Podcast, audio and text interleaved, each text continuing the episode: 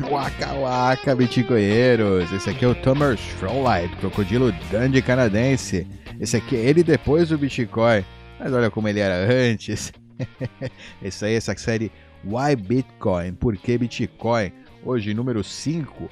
Por que o Bitcoin é a nova fronteira? 21 de março de 2021. Outrora, era o novo mundo, a América, né, que representava a fronteira. Depois, quando as Américas foram colonizadas, acreditávamos que o espaço seria a próxima e a fronteira, a última fronteira. Mas agora temos uma fronteira totalmente nova para a qual nossa atenção é voltada. Ela é chamada de Bitcoin. Eu diria que até que é o cyberespaço, né? As fronteiras do cyberespaço. O Bitcoin acho que né, é, vai, é, permite que a gente ultrapasse as fronteiras do cyberespaço aí é, né, que tenha um, vaze o cyberespaço para nossa vida real. Mas vamos lá, vamos seguir aí o que o Tomer escreve. Para aqueles com curiosidade, que olham com curiosidade, que tem a curiosidade né, de observar, olhar, o Bitcoin tem emergido como um espaço vasto e misterioso para se explorar, com tesouros, perigos e um potencial incalculável.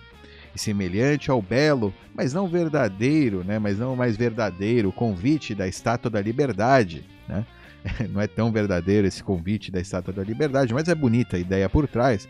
O Bitcoin ele acena aqueles que estão cansados, pobres e ansiando por respirar livremente para entrar em seu reino e se aquecer à luz de seus presentes, né, de seu, da sua bênção, né, digamos, dos seus, é, dos seus dotes. A fronteira do Bitcoin existe no topo de toda a Terra e da civilização humana é acessível a praticamente qualquer pessoa, em qualquer lugar. Ela acena e recompensa seus exploradores para descobrir novas fontes de energia. Isso os encoraja a se concentrar em horizontes de longo prazo, libera-os de, de decretos arbitrários de burocracias e instituições sugadoras de almas. Olha lá, bonito, hein? Como qualquer nova fronteira, entretanto, o avanço não é fácil. A exploração e o desenvolvimento envolvem trabalho árduo, desafios difíceis, extrema paciência e até mesmo perigo de vida e integridade física. Mas a recompensa promete uma recuperação e até a descoberta de novas liberdades essenciais para o desenvolvimento humano. Essas liberdades estão agora desaparecendo do mundo.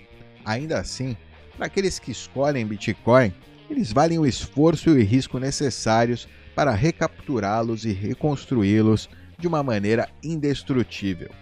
Assim avançamos para esta nova fronteira, corajosa, curiosa, aberta e transparente, e convidamos o mundo a nos observar e se juntar a nós.